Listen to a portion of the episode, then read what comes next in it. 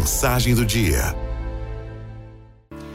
Quando pequeno, papai lutava com muita dificuldade para manter a família, pois éramos cinco filhos, todos pequenos. Queríamos muito um carrinho de controle remoto, como os filhos dos vizinhos tinham. E o nosso pai, economizando alguns meses, comprou-nos um carrinho, esclarecendo que pertenceria a todos os irmãos. Ficamos muito, muito contentes, mas logo, logo estávamos brigando, quebrando pau. Cada qual julgando ter primazia para usar o brinquedo.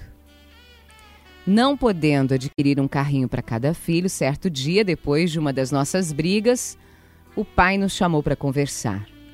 Vocês estão se desentendendo por causa do carrinho, isso não é bom.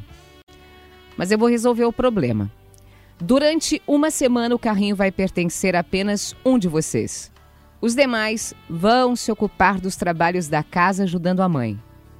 Aquele que estiver com o carrinho poderá empregar o tempo do modo que quiser, sem precisar ajudar nas tarefas da casa naquela semana.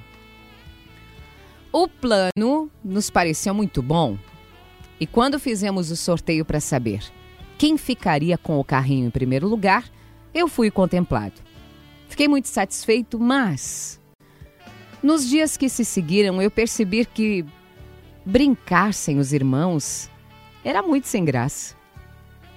Trabalhando juntos, arrumando a casa e cuidando dos animais, os meus irmãos pareciam mais felizes do que eu com o carrinho. Confessei-lhes o que eu estava sentindo e decidimos conversar outra vez com o papai.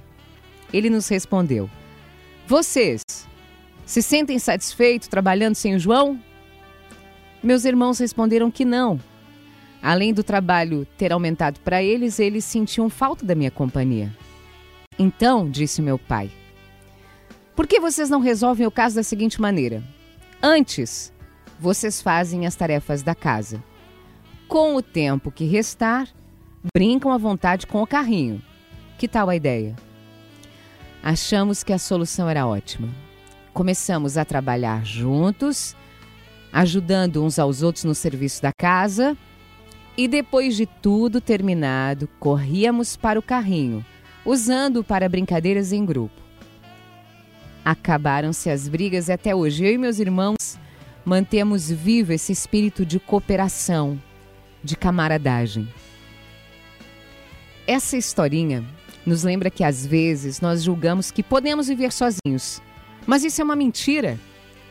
Tanto as grandes alegrias como as mais duras tristezas precisam ser partilhadas. Que bom ter irmãos. Que bom ter amigos. Que bom ter com quem dividir essa dádiva chamada vida.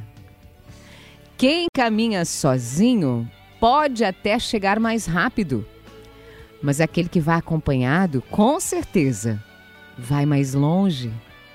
Sábio é quem descobre cedo esse segredo de felicidade. Araldo F.